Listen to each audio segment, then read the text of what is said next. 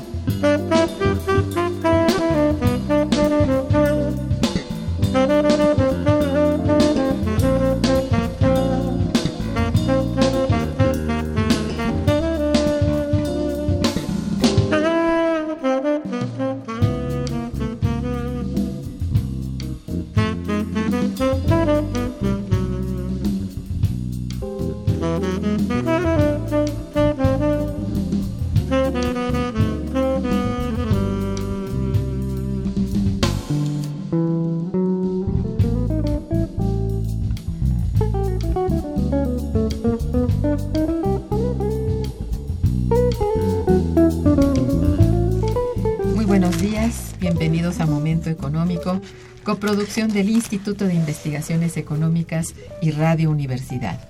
Les saluda Irma Manrique, investigadora del Instituto de Investigaciones Económicas, hoy jueves 28 de enero de 2016. El tema que abordaremos el día de hoy es una mirada al desarrollo urbano y regional contemporáneo. Para ello contamos con la siempre valiosa presencia de nuestro compañero, el doctor Carlos Bustamante Lemos. Bienvenido, Carlos. Muchas gracias, Irma. Muchas gracias, estimado auditorio.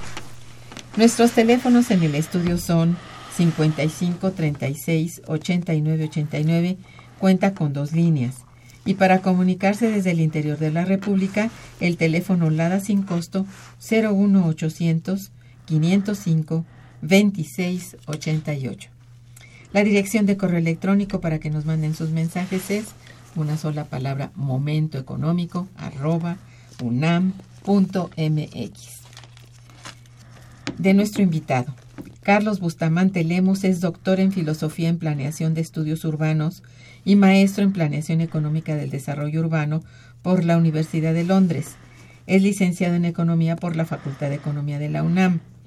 Es investigador titular de nuestro instituto adscrito a la Unidad de Investigación de Economía Urbana y Regional.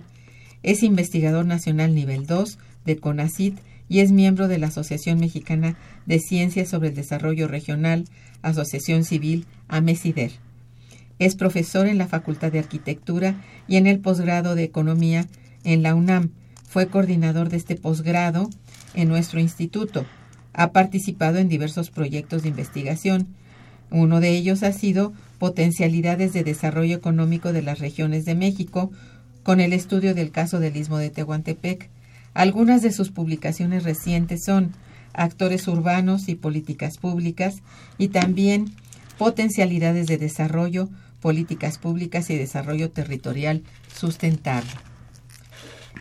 Eh, Carlos, el pasado mes de septiembre de 2015, en nuestro Instituto de Investigaciones Económicas, en combinación con CESOP de la Cámara de Diputados, hiciste, realizaste, coordinaste, eh, organizaste el vigésimo quinto Seminario de Economía Urbana y Regional, el cual tuvo como propósito central analizar el desarrollo urbano y regional de las últimas tres décadas en materia de crisis y cambios. Los resultados de dicho seminario sabemos que fueron muy buenos y para ello el día de hoy contamos pues con tu presencia eh, como coordinador de este seminario y te pido eh, de favor nos, nos digas cuáles fueron los grandes temas, porque en verdad hay que recordarlo, aunque fue en septiembre, recordémoslo hoy porque estamos iniciando este año y pienso yo que pues debería haber perspectivas al respecto. ¿no? Claro que sí, Irma, con muchísimo gusto. Mira, eh, brevemente nada más diría que este vigésimo quinto seminario de economía urbana y regional que nosotros iniciamos y fundamos en el año de 1986. Precisamente en aquel año la temática fue a un año de los grandes terremotos en México de 1985. Entonces, en, en, aquel tiempo hacíamos un análisis tanto del contexto urbano regional que existía en el mundo y el impacto y los efectos que esto tenía en la economía urbana y regional en México. Entonces, ahora, en ocasión de este vigésimo quinto seminario, nosotros quisimos eh, y esta fue, de hecho, la idea que movió a la temática general del seminario, que le llamamos a tres décadas de crisis y cambios, ¿no? Porque pues todos sabemos y hemos sufrido que desde los años 80, con estos cambios estructurales de carácter neoliberal, pues nos han llevado a una recesión y en ocasiones crisis eh, que pues prácticamente ya se vuelven crónicas, no vemos para cuándo salir, pero que sí se han dado diferentes cambios de carácter tanto institucional como también han de alguna manera estos hechos movido a cambios también en los enfoques teóricos y metodológicos para, para atender esta problemática regional y urbana de México. Entonces, los grandes temas que que se manejaron en este seminario fueron sobre todo seis. Uno, eh, empezamos hablando sobre los cambios en la estructura y dinámica económica territorial del país. Eh, otro, el desarrollo urbano regional ambiental y sustentable. El tercero, eh, coordinación metropolitana en las grandes metrópolis del país. El cuarto fue gobierno y gobernanza el quinto, las ciudades en la, eh, mexicanas en la globalización. Y el sexto, políticas públicas con una propuesta de agenda territorial para el país. Entonces, como podrán ustedes eh, observar, tratamos de cubrir los temas y problemas más neurálgicos que, que padece y que requiere en nuestro país este, una atención, una reflexión y propuestas a este respecto, ¿no? En realidad todos son grandes temas, como así les denominamos. Eh, obviamente hay algunos otros temas que tuvimos que dejar fuera, pero los que consideramos más neurálgicos quedaban englobados en esto. Y Afortunadamente, esta convocatoria fue atendida por diversos especialistas, como ha sido en todos los años de nuestro seminario, tanto eh, funcionarios públicos de alto nivel como especialistas eh, en ámbitos académicos y profesionales, pero todos ellos conocedores en sus diversas disciplinas de esta dinámica y estructura territorial en las regiones y en las ciudades del país. Entonces esto en general ha sido la fue la dinámica del seminario y ahorita más adelante si quieren comentamos algunos, de, ellos. Temas, Claro, sí. Eh, bueno, ¿tú consideras que es necesario justamente a mitad del sexenio, es decir, eh, estamos justo a partir de una mitad que tenemos esperanzas, esperamos que sí, ¿eh? este replantear este desarrollo urbano y regional?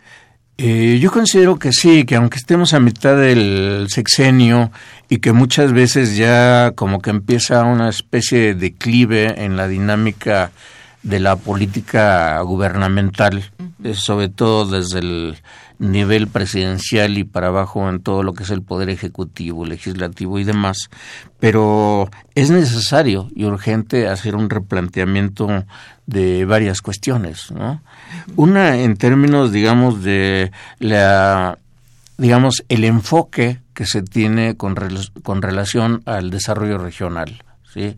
a la regionalización y al desarrollo regional, porque a lo largo de todas estas eh, estos 30 años, digamos, ha habido diversos enfoques que en realidad han traído al país y a las decisiones de política económica y política territorial pues dando tumbos y que más bien obedecen a cuestiones de carácter coyuntural y que en ocasiones, eh, si no es que las más de ellas, han sido por presiones de carácter internacional, o sea, lo que se mueve en el, en, ah, en el mundo, ¿sí? el efecto que esto tiene en la política económica nacional. Eh, por ejemplo, en los años 70 y parte de los 80, cuando la dinámica y la preocupación principal era el crecimiento más que proporcional de las ciudades en los países del tercer mundo, eh, entonces el enfoque fue atender el fenómeno de las grandes ciudades, el fenómeno de la alta concentración y cómo esto de alguna manera justificaba, por decir así, aunque no era del todo real, una desatención al campo. Entonces se volcaron a, a, los fenómenos de alta concentración demográfica en, en, las grandes ciudades y cómo poder controlarlas o regularlas. Entonces de ahí esto derivó en una en políticas de desconcentración y de descentralización. Esto agregado al al gran problema de crisis financiera de los países del tercer mundo, digamos, obligó a todo un replanteamiento que es el que nos ha conducido a lo largo de estas tres décadas, ¿no? Con un ajuste estructural y cambios de carácter neoliberal, en donde se recomienda que el Estado debe de adelgazarse en sus presupuestos y que debe de procederse a una desconcentración de funciones y de actividad. Todo esto, este enfoque eh, ha ido modificándose pero al mismo tiempo se han agregado otros temas también de gran interés. Por ejemplo, a fin, en, la, en la segunda mitad de los años 80 se incorporó un nuevo elemento, que es el elemento de contaminación y deterioro ambiental. Entonces, de ahí que tanto a nivel nacional se, eh, se volteara la preocupación a las cuestiones de deterioro ecológico y en las ciudades también a medidas y programas de control de la contaminación en las grandes ciudades. Entonces, esto se ha venido, se prolongó hacia los años 90 con eh, cambios institucionales que le dieron una atención en términos organizacionales a cuestiones de desarrollo, eh, digamos, de programas ecológicos, programas de control ambiental y se empezó a hablar ya de desarrollo sustentable. ¿no? Esto con diferentes modalidades, porque, por ejemplo, para muchos economistas eh, traducían la palabra sustainable, ¿no? que era un término anglosajón, y, lo, y empezó el debate que si era sostenible o sustentable. son cuando dos las, diferentes son dos diferentes cosas. Cuando los economistas predominantemente decían que era un desarrollo, un crecimiento económico sostenido, entonces otras disciplinas decían que no se trataba solamente de eso, sino de dar un, un cuidado a la protección de los recursos naturales, sobre todo los no renovables, sí, para eh, cuidar las generaciones futuras que pudieran tener este uso y aprovechamiento de los recursos. Esto mismo pues se ha permeado digamos, estos enfoques metodológicos y políticos hasta el siglo XXI, ¿no? Todos lo sabemos, pero, repito, estos son cambios que afectan la la estructura organizacional del gobierno mexicano en los diferentes niveles, federal, estatal, municipales, pero eh, muchas veces han sido cambios solamente de nombre, que cuando ya se, intentan operativizar, ahí vienen ya los enfoques totalmente o débiles o, o confusos que traen a una política realmente muchas veces o contradictoria, o que se contrapone con otros tipos de intereses. ¿no? Y si a esto vemos aparejado, digamos, un adelgazamiento en, la, en, en el gasto público para, obras, para obras públicas, entonces veremos que también vienen una serie de desajustes, problemas estructurales, por ejemplo, de desatención del campo mexicano, ¿sí? y de las actividades productivas, y por otro lado, dar una atención preferente a los servicios, sobre todo servicios financieros, y que pues entonces traen también una serie de desajustes en la atención ya real que, que exigen y que requiere tanto el campo mexicano en términos de dar una atención a las actividades productivas y en, y en las ciudades para eh, prácticamente dejar en manos de las eh, de la inversión extranjera las actividades eh, productivas y eh, dedicarse más a cuestiones de carácter financiero o que puedan ser redituables, ¿no? Eh, esto en términos generales, pero podemos ir detallando algunas de ellas. Efectivamente. una vez realizado todo lo que conocemos del análisis de, del seminario que se hizo pues a través de sus mesas de trabajo, ¿qué es lo que consideras tú más relevante para señalar y continuar reflexionando al respecto? Eh, mira, sobre todo eh, hay varias cosas que están inmersas en los diferentes temas en los que condujimos el seminario, pero por ejemplo, eh, los modelos territoriales. Digamos, se ha venido hablando de regionalizaciones totalmente disfuncionales. Cuando se habla de, de macroregiones o de mesorregiones eh, eh, tratando de dividir al país en norte, centro y sur, digamos, se me hace un concepto demasiado vago y demasiado general. Demasiado general cuando no responde a las realidades regionales, ¿no? Entonces nosotros hemos insistido en que el enfoque regional debe partir precisamente de un conocimiento real del territorio y a partir de ello, entonces sí, esto eh, aterrizarlo eh, a través de un sistema nacional de planeación que atienda los diferentes niveles territoriales, ¿no?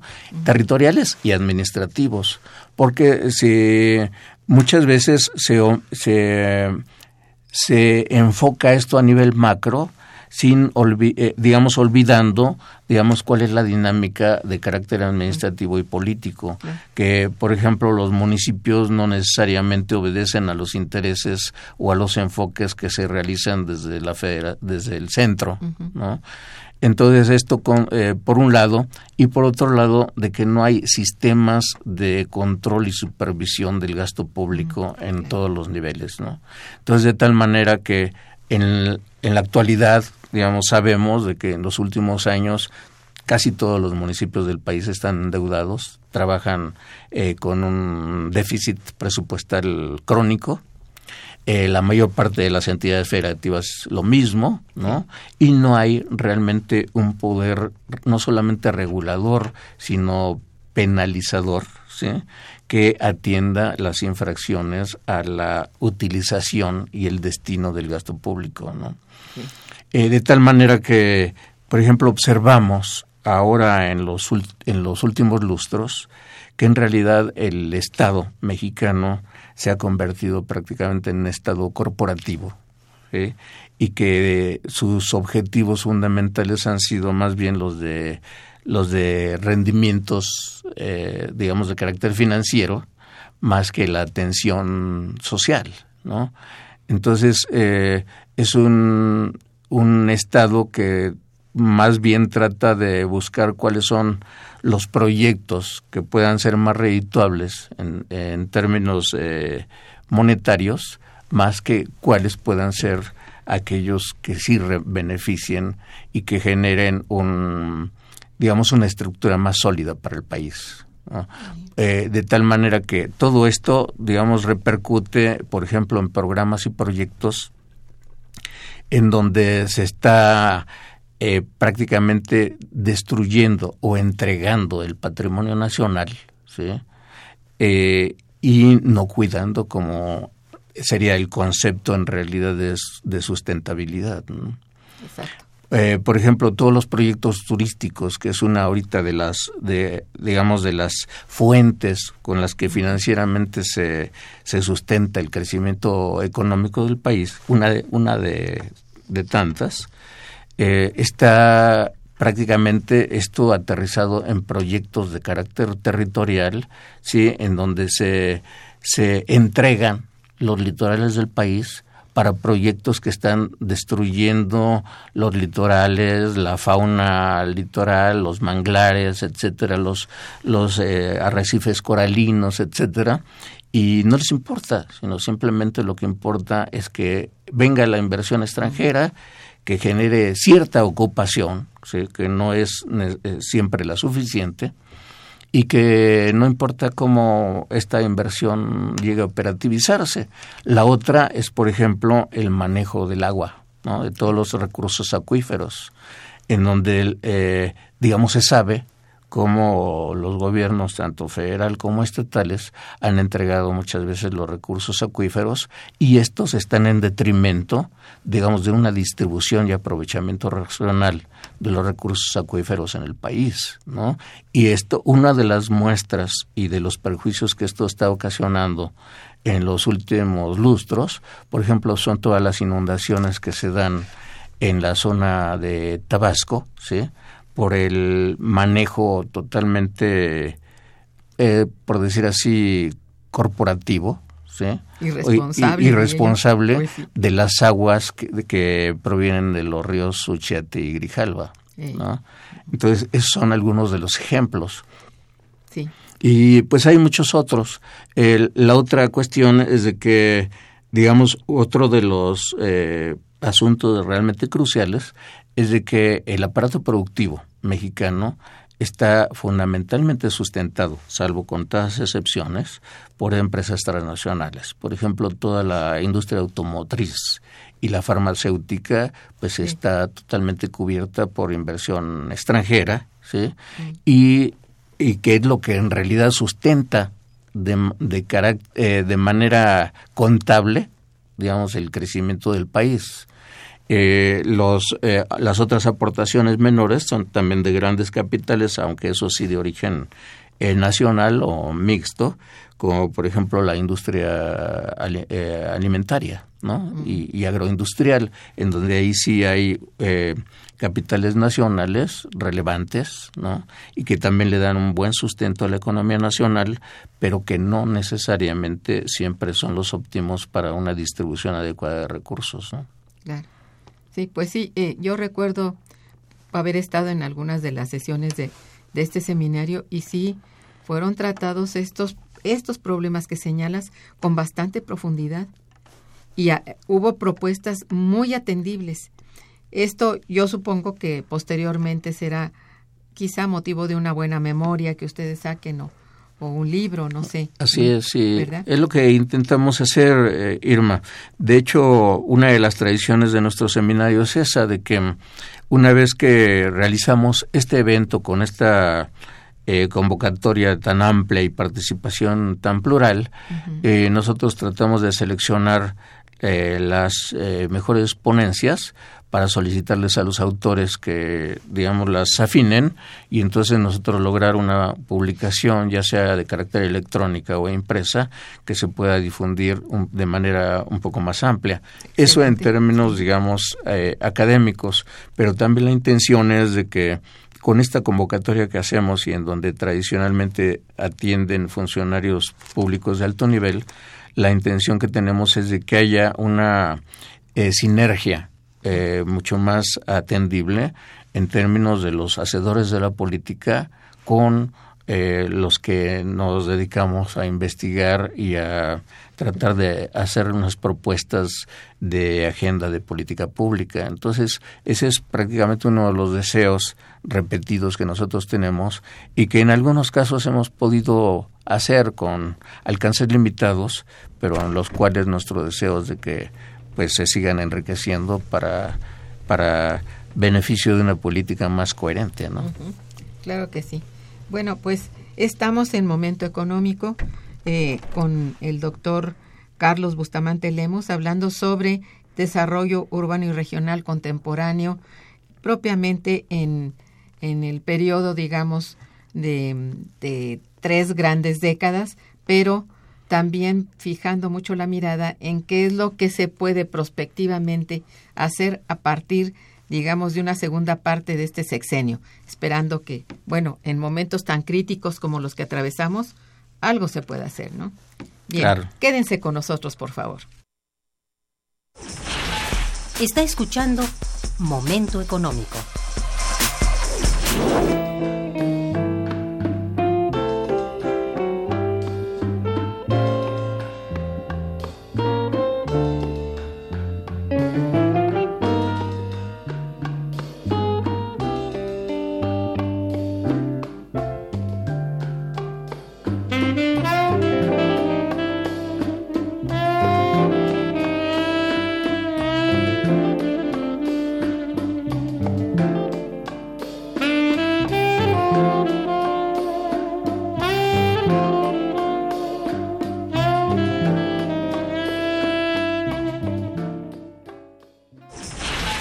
Teléfono en cabina 55 36 89 89.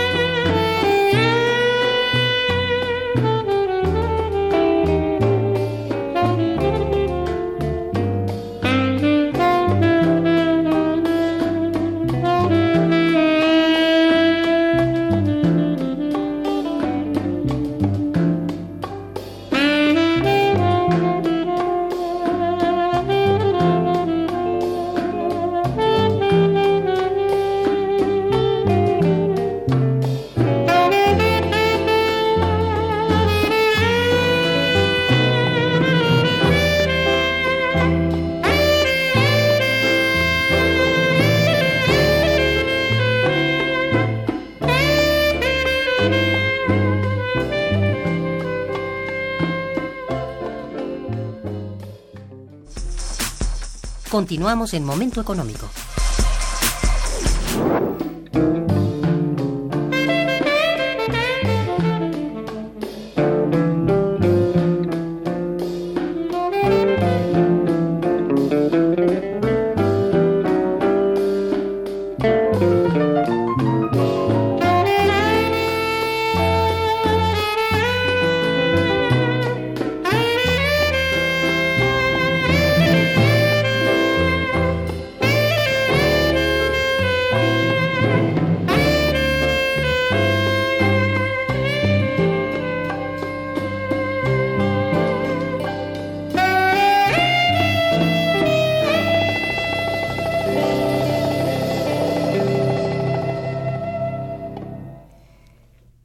Carlos, este, bueno, uno de los muchos puntos que se analizaron en, en el seminario eh, fue el de la creación o destrucción de los espacios públicos a propósito de la economía informal.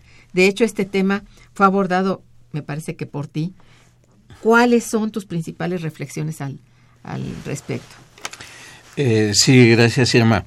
Eh, mira, efectivamente, esto, mi participación la la hicimos dentro de una mesa que le llamamos Gobierno y Gobernanza, en donde también nos acompañaron otros especialistas, tanto sociólogos como juristas, eh, en donde, digamos, el consenso es de que cada vez el, los gobiernos locales, digamos, en este caso yo abordé el caso de la Ciudad de México, el Distrito Federal, digamos, eh, han se han convertido en un gobierno corporativo popular. ¿sí? Eh, ¿Por qué le llamamos así? Porque eh, cuando en otros países en realidad la gobernanza se maneja a través de la coordinación y participación de los diversos actores sociales, ¿no? tanto empresarios, capital privado, eh, gobiernos locales con, coordinados con los nacionales, eh, sectores eh, populares o asociaciones gremiales, pero todo en conjunto para tratar de conjuntar intereses y, y a partir de ahí lanzar las políticas públicas a través de programas y proyectos que tiendan a darle beneficio a todos estos sectores. ¿no?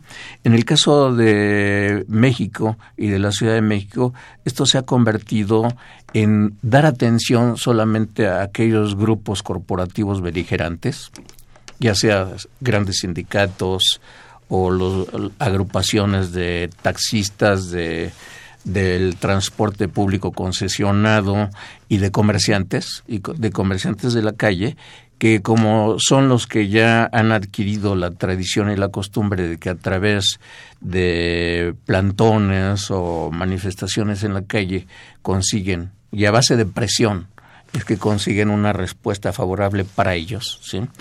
Entonces, esto ha dejado prácticamente en un estado de indefensión para todo lo que es el sector social eh, trabajador digamos, y que de alguna manera eh, somos, eh, digamos, contribuyentes cautivos, ¿sí? Para no que no haya ni siquiera tiempo o manera de plantear protestas, ¿no?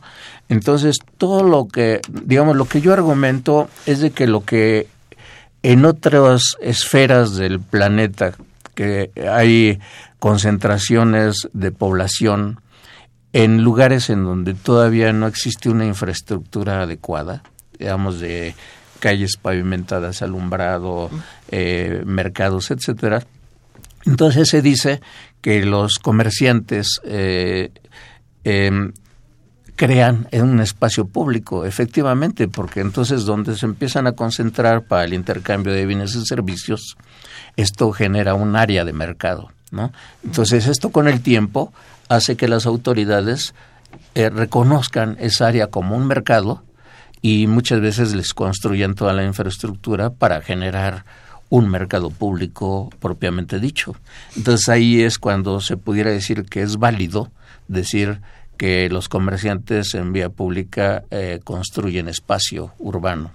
En el caso de la Ciudad de México es muy diferente porque la Ciudad de México ha transitado a lo largo de su historia desde la época eh, prehispánica y luego colonial y del México independiente por procesos en donde los, los comerciantes y vendedores en vía pública estaban regulados con eh, espacios, eh, digamos, de suelo totalmente delimitados, con precios regulados, con, con una distribución equitativa de las especializaciones de lo que se compra y se vende, etcétera. Y luego, hubo una época ya en, la, en el siglo XX de la postrevolución, ¿sí? cuando se procedió a una modernización de todos los mercados públicos que tradicionalmente estaban en la calle y se empezaron a construir mercados públicos. ¿sí? Todo esto fue desde los años 20 hasta los años 70. ¿sí?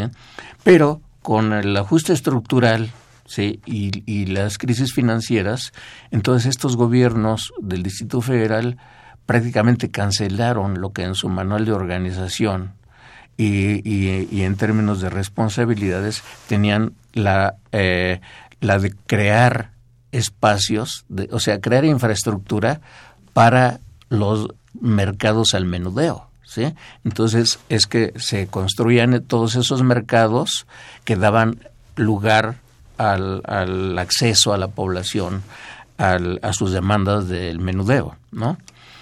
Esto se canceló, repito, a mediados de los años 70 del siglo XX y entonces prácticamente el gobierno de la Ciudad de México dejó de, construir mercados y se dedicó solamente a intentar regular el crecimiento desbordado que precisamente por la crisis em, y, de, la desocupación empezó a darse del comercio en la calle. ¿no? Entonces, hasta derivar en lo que actualmente es, de un eh, desarrollo, un crecimiento explosivo de los comerciantes en, en los espacios de, de, vía pública que antes eran ya parques, jardines, eh, calles, eh, centros de recreación, todo esto gradualmente, pero a gran velocidad, se ha venido dando de ocupación o invasión de los espacios que le pertenecen a todos, pero que ahora están prácticamente apropiados solamente por los comerciantes. Entonces ahí no solamente es esa invasión y ocupación de los espacios, sino que también es el deterioro, porque hay un descuido de parte de las autoridades para atender ese crecimiento desordenado ¿sí? Y que provoca muchísimos y que provoca problemas. muchos problemas de carácter social, eh, con muchas veces que se ha llegado hasta la violencia y a los asesinatos por estos choques que se dan entre los comerciantes que ya se que ya se apropiaron de esos espacios y los transeúntes, ¿no? Sí. Que simplemente por el rozarles un, un, poco de su mercancía o del espacio que se apropiaron, pues provienen en brotes de violencia, ¿no? Entonces, esto ya no solamente es en haber dejado eh, este crecimiento, sino en que ahora, como hace rato yo decía, que se ha convertido en un estado corporativo y que busca más bien el, el lucro, entonces ahora los gobiernos locales, locales eh, han encontrado esto como una fuente de recursos para estar eh, otorgando concesiones, muchas veces extraformales, a las agrupaciones de comerciantes en vía pública a cambio de pues de recursos que ni siquiera llegan a las arcas de oficiales de estos gobiernos locales y que mucho menos se regresen digamos a la ciudadanía en términos de equipamiento urbano ¿sí? entonces cada vez más hay una destrucción de estos espacios se resta espacio público urbano a toda la ciudadanía, ¿sí? mientras que los, las autoridades eh, gubernamentales locales ¿sí? se siguen beneficiando de este otorgamiento de espacios cuando debería de ser para todos. Eso es lo que eso es lo que yo Se eh, vuelve corrupción, digamos. se vuelve, entonces. sí, obviamente eso es una corrupción que va eh, crecientemente, digamos, ocupando el interés tanto de políticos como de legisladores locales y por eso es que se niegan a realmente crear eh, y diseñar una política de regulación y de control de estos espacios y que siguen dando y, y ve- y vendiendo, por así decir, el espacio público que nos corresponde a todos, solamente a aquellos que protestan y que demandan esto mediante una concesión que obviamente siempre tiene su, su beneficio monetario para los que la conceden. Entonces ese, ese es el caso y por eso es que en este caso de la Ciudad de México y que no todavía no lo documento, pero en las observaciones que hemos tenido en todos los municipios conurbados al Distrito Federal que son del Estado de México, eh, se viene reproduciendo este fenómeno y tal vez hasta con mayor rudeza y crudeza eh, y que desgraciadamente no, no se ve en dónde pueda pararse y por eso es que- llamamos destrucción de espacio público urbano ¿no? en este caso. Y, y bueno, y entonces, en todo caso, ¿qué se puede hacer? ¿Qué falta por realizar para hacer de esto un desarrollo urbano más, mm, digamos, más eh, funcional en este caso? Porque ya decir que vas a evitar eh, las, eh, por ejemplo, los mercados públicos que se ponen cada semana por allí, eh, no es posible. Pero No, ah, algo que... Sí, en términos cuantitativos no es posible porque inmediatamente se argumenta que se violencia la- el derecho a la, a la ocupación laboral de los comerciantes, cuando ciertamente la estructura económica y política nacional no genera la infraestructura suficiente ni para dar ocupación ni para crear espacios de mercados públicos totalmente modernos, ¿no? Entonces se ha hecho de manera muy aislada y, y esto en lugares que realmente prácticamente se convierten como un brote de explosividad social. Solamente en esos casos es que se hace algún ajuste, digamos, a manera de, digamos, de atenuar y de controlar la violencia. Pero mientras no haya prácticamente un planteamiento integrado, ¿sí? en donde haya una ocupación remunerada de manera decente, podríamos in- introducir este concepto, porque si eh, continuamos con esta política de empleo formal, con salarios mínimos que en realidad son míseros ¿sí? y que no cubren ni siquiera una canasta básica de sustentabilidad para las familias, entonces la gente se tendrá que seguir orientando en la economía informal, ya sea en la calle o en, en espacios familiares residenciales ocultos a una actividad económica. Y todo esto se continuará con la complacencia de las autoridades que prefieren seguir eh, digamos, concesionando los espacios sin generar infraestructura. Entonces eh, es muy difícil porque eh, no existe la voluntad política ni desde, la, ni desde la Asamblea Legislativa, ni desde el Congreso más arriba, ni dentro de las autoridades locales para resolver esto. Pero esto no quiere decir que sea imposible, porque hemos visto otros espacios dentro del territorio mexicano en donde sí las autoridades locales se preocupan por darles niveles de, de bienestar y de modernidad a la población a través de los impuestos que están generando. Pero en cambio aquí vemos eh, una serie de medidas y programas que de repente surgen y en donde se denota claramente que solamente es el afán de allegarse recursos, pero sin comprometerse a revertirlos en obra pública. El otro problema es, por ejemplo, el de negociar con los espacios públicos para la disque redensificación de la Ciudad de México. Esto con los constructores inmobiliarios, que es otro tema. Sí, sí se, se han generado en cadena muchos otros que, bueno, va a ser más difícil, digamos, reestructurar, de hecho, un desarrollo urbano. Eh, eh, digamos, es visible, por ejemplo, un poco volteando la mirada a, espacios territoriales extra DF, pero que están en la zona conurbada, en Naucalpan, en, en donde se observa que los gobiernos municipales están vendiendo los espacios públicos a ultranza, ¿no? En donde, por ejemplo, los puentes peatonales de las vías rápidas se están vendiendo para los anuncios espectaculares e inclusive sobreponiéndose a los señalamientos viales que esos constitucionalmente sería un atentado para la...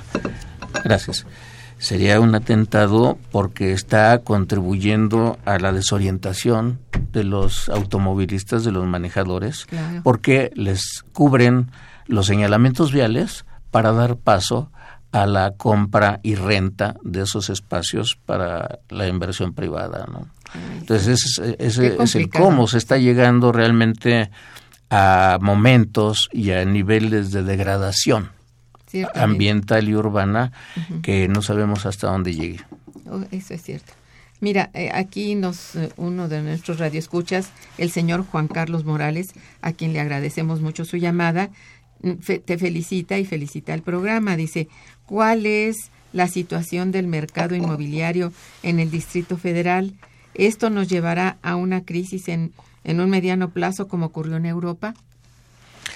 Eh, bueno, yo podría decir que este fenómeno ya está ocurriendo. O sea, la, simple recesión que estamos sufriendo desde el 2008 es derivado de la crisis inmobiliaria que hay a nivel mundial y en donde eh, nuestro país, precisamente por este fenómeno de globalización, muchos de las empresas inmobiliarias que operan en el país también tienen estos intereses eh, tanto físicos en términos de constructoras como financieros por los intereses que se tienen con la con la banca mundial y la banca privada que también ya es totalmente globalizada de tal manera que se, se sienten ya estos efectos la diferencia está en que en muchos otros eh, países, sobre todo países desarrollados, los gobiernos nacionales han respondido con más energía ante esta crisis, de tal manera que eh, dan apoyos condicionados al sistema bancario, financiero, inmobiliario para que se recomponga, ¿sí? Entonces los hacen copartícipes de su eh, recrecimiento o su eh, recomposición, ¿sí? Y que estos, esta ayuda eh, financiera monetaria que dan estos gobiernos nacionales a la banca inmobiliaria son condicionados, ¿no? En cambio, en, en México no sucede eso. Simplemente se da ayuda al sector financiero bancario privado, ¿sí? Pero es, un, es una ayuda que después los contribuyentes son los que pagamos. ¿no? Eso por un lado. Y por otro, el que yo mencionaba hace un rato de manera repetida, de que los gobiernos locales lo que están aprovechando es eh, todos los espacios que consideran factibles de vender o de negociar para, eh, para ceder a estos intereses. Y no es tanto porque cedan de manera gratuita o porque el Estado sea muy débil, sino porque también los funcionarios se han convertido en empresarios. Entonces cualquier proyecto, cualquier proyecto o megaproyecto que se logre autorizar es porque va a tener también algún beneficio, ¿sí? oculto, ¿sí? Y de esto, pues hay, hay ya muchas cosas que se han exhibido públicamente, no necesitaría detallarlo, pero la cuestión está en que se han trastocado usos del suelo, ¿sí? En el Distrito Federal, ¿sí? Para dar lugar a edificios, a torres de, de oficinas o de departamentos que muchas veces y que ya los programas de desarrollo urbano eh, delegacionales y este pues no permitían en años atrás y que sin embargo ahora mediante no sé qué arreglos o autorizaciones pues del gobierno del Distrito Federal y de los gobiernos delegacionales se dan estas autorizaciones sin que haya sin que haya a cambio una infraestructura que logre paliar los problemas de tránsito, de estacionamiento, de apropiación de espacios públicos, de, de trastocar los, las densidades de construcción de, de determinadas zonas, ¿no? Y entonces, obviamente, vemos de repente surgir torres de departamentos o de o, de oficinas en espacios en donde antes no se permitían más que cuatro niveles, ¿no? Y así, y todo pues es por, por, por esta eh, negociación de los espacios públicos de manera discrecional. Entonces, e, ante esto habría que reclamarle, ¿sí? a los organismos del Distrito Federal encargados de esto, llámese Secretaría de Desarrollo Urbano y Territorial o como se llame. claro. Eh, bueno, esto es en cuanto al desarrollo urbano. ¿Y qué falta por realizar a nivel regional? Que creo que ahí esté más complicado, pero que se manifiesta fuerte ahora. Sí, mira, Irma, son muchas cosas. Eh, y todas estas están dentro de los grandes temas que decíamos. Por ejemplo, Dentro de las actividades productivas, que son las que le dan de alguna manera una vigencia a la economía mexicana y de las cuales se precia el gobierno federal de decir que seguimos creciendo, digamos, todo esto está en un en una incertidumbre, lo estamos viviendo, ¿no? Por ejemplo, uno de los grandes, eh, digamos, eh, sustentos de la economía mexicana era la producción de petróleo y venta de petróleo, que sabemos en los últimos dos años se ha venido para abajo, todavía no encontramos fondo a los precios internacionales del petróleo y eh, en los cuales no sabemos hasta dónde vaya a parar. ¿sí? Y ahorita estamos eh, creo que ya eh, pasamos el límite de los 20 dólares por, por barril y ya estamos más abajo y no se sabemos hasta dónde sigue. Esto es una cosa. La otra es la recesión económica mundial. En algunos lugares hay asomos de recuperación, pero en general no tanto. ¿sí? Más bien se avecina todavía para este año y posiblemente parte del otro una recuperación. Y esto tiene su efecto en todas las empresas transnacionales, tanto las automotrices como farmacéuticas que operan en el país, ¿sí? Y en los cuales también ya se está observando una recesión. Eh, la otra es el turismo. ¿sí? El turismo que también, por una parte, tiene que ver con el, el sector bancario y financiero multinacional, pero también con los problemas de inseguridad y de delincuencia que hay en el país, que esto también de alguna manera merma ¿sí? la, la, de, la oferta que pudiera tener el país para la atracción al turismo y de los inversionistas en turismo. ¿no? Y la otra es la agricultura de exportación, que precisamente por la recesión los países eh, eh, compradores de nuestros productos agropecuarios, pues igual tratan de darle preferencia a sus productores nacionales y esto obviamente viene en una reducción de las exportaciones que se, se, trata de se intenta paliarlo a través de estas devaluaciones indefinidas de la moneda mexicana pero que no sabemos que no está provocando resultados. El único resultado que yo observo, a menos que también haya algunos otros que no lo dudo, es de que el Banco de México sigue subastando periódicamente eh, miles de millones de sus reservas y a cambio, una vez que quedan, eh, digamos, debilitadas las reservas, entonces pide prestado el gobierno mexicano para restablecerlas. Y ese préstamo, ¿quién lo va a pagar?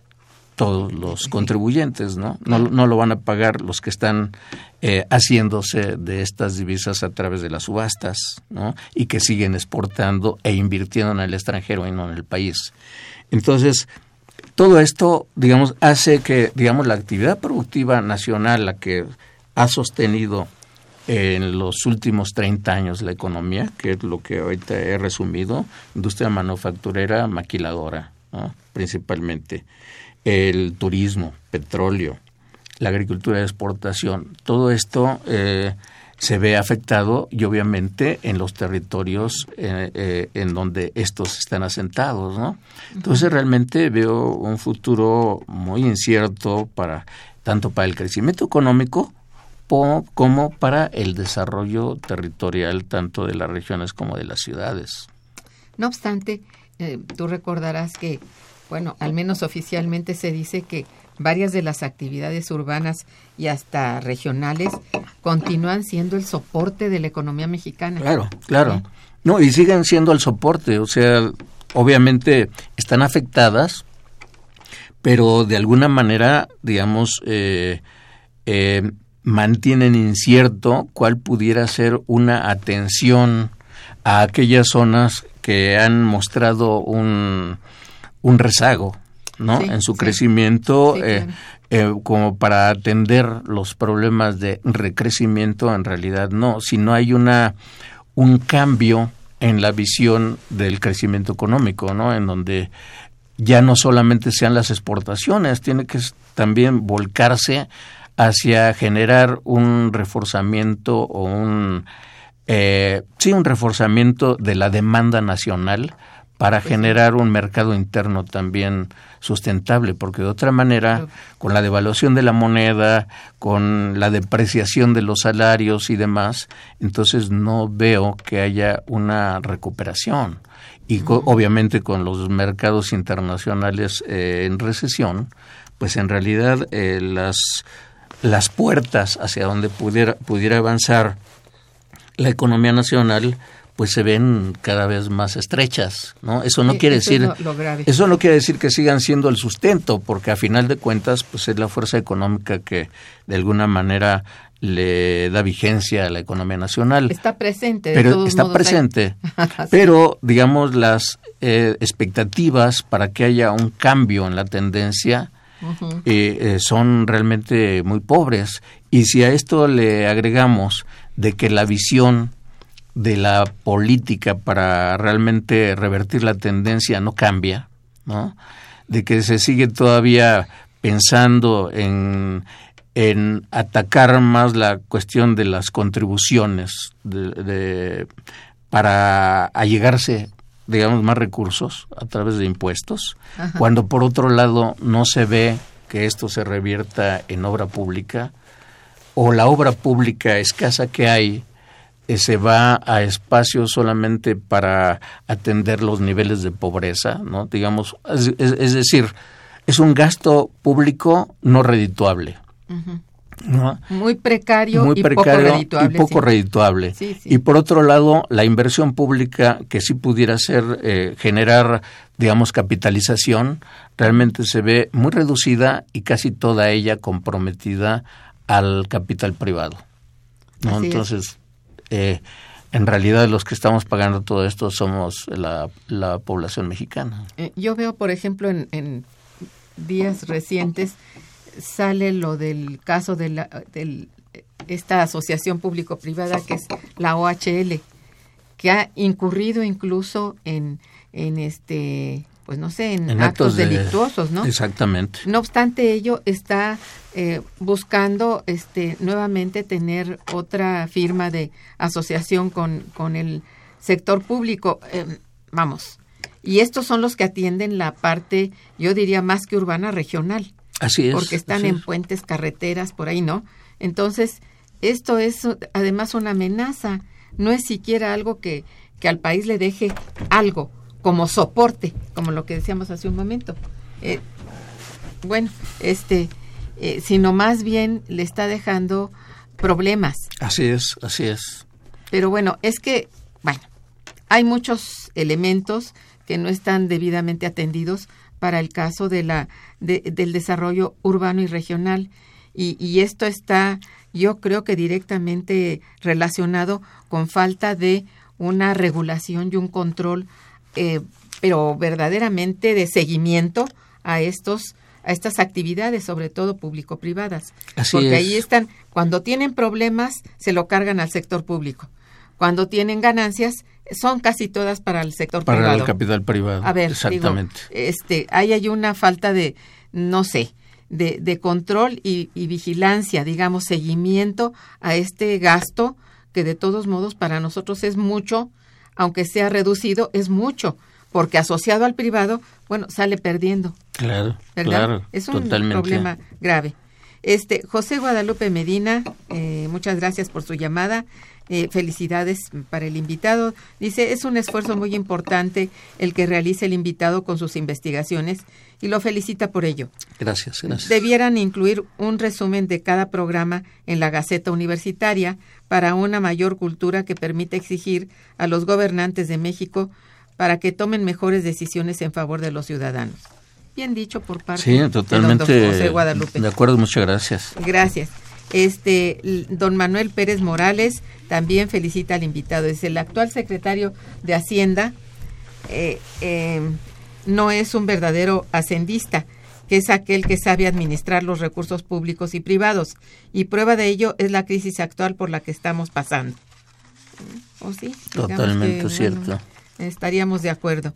Eh, doña Hilda de San Román, muchos saludos para doña Hilda de parte del equipo Momento Económico y felicita al invitado. Dice, ¿a qué espacio se refiere el invitado? ¿A los espacios que ocupan las grandes tiendas o cadenas o a la economía informal? Ah, eh, será en tu artículo, seguramente, ¿no? Sí, bueno, em, yo me refiero a los espacios públicos abiertos, ¿no? Que son eh, calles, parques, eh, centros que tradicionalmente eh, son para, para el simple tránsito, para la recreación o para sentarse simplemente en tiempos libres, ¿no? para que la población pueda disfrutar de los espacios que para eso se construyeron, tanto para el libre acceso y circulación como para el disfrute.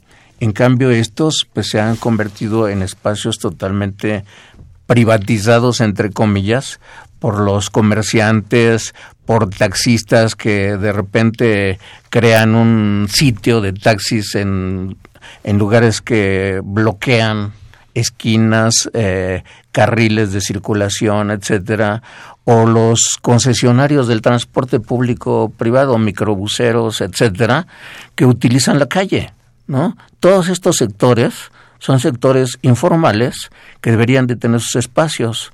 Pues Por ejemplo, hay otros, eh, muchos otros países en donde el transporte concesionado tiene sus garages, ¿no? Tiene sus lugares de estacionamiento en sus bases y no ocupan el, en la calle, ¿sí?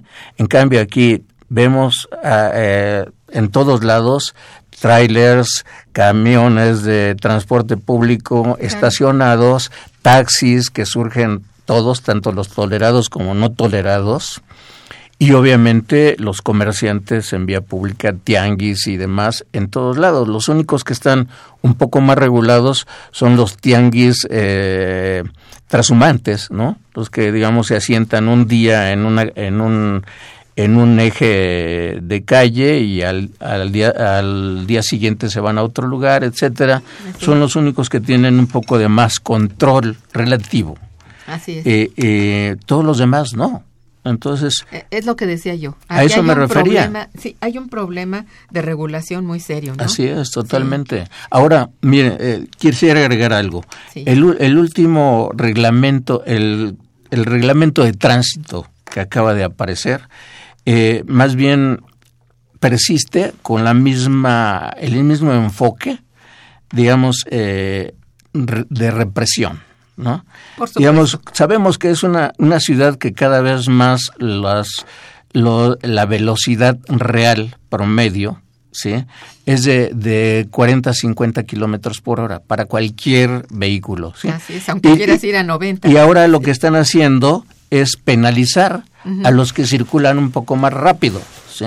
Yo he visto absurdos, por ejemplo, en pendientes de a- ascendentes de alguna calle, en donde difícilmente un vehículo puede transitar a más de 40 y ponen un límite de velocidad de 40, ¿no? O sea, Sí. es ridículo, cuando en realidad un reglamento de tránsito para lo que requiere la ciudad es más bien penalizar a todos los que están invadiendo los carriles o las calles o las aceras y penalizarlos para darle circulación tanto a peatones como a automovilistas y manejadores y no estar a uno o dos carriles y a veces hasta tres por camioneros, taxistas, cargadores, eh, eh, suministradores de, de, Sí. de bienes, etcétera, y que son los que en realidad bloquean la calle. Pero ¿qué es lo que sucede? El reglamento penaliza al que quiera circular un poco más ágilmente por las necesidades a diario de aminorar tiempo y distancia para sus centros de trabajo. ¿no? Sí, es eso absurdo. sería, es sería motivo de un buen programa sobre ese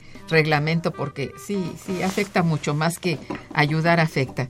Eh, doña Rosa López también te felicita y, y dice rápidamente, la destrucción del manglar que ha ocurrido recientemente en México es una muestra del fracaso del desarrollo urbano en nuestro país. La gente que nos gobierna es un fracaso. Son capaces de vender nuestros recursos a cambio de beneficiarse con contratos millonarios. Esto pues tiene eh, mucho Así de razón. y es. digamos más que urbano es hasta regional esto de los manglares. ¿no? Totalmente. No sabes cómo te agradezco tu presencia, te felicito por la realización de estos de estos eh, seminarios que ya llevas 25, como eso se dice rápido, pero es muy difícil. Eh, muchas gracias por estar aquí. Muchas gracias. Evidentemente, también nosotros agradecemos a todos nuestros- nuestros radioescuchas. Estuvo en los controles técnicos Socorro Montes, gracias Socorro. Colaboran en la producción eh, a Santiago Hernández y Araceli Martínez, gracias. La coordinación y conducción a cargo de Irma Mandrique les desea muy feliz día, pero mejor fin de semana. Momento económico. Radio UNAM y el Instituto de Investigaciones Económicas presentó Momento económico. Momento económico.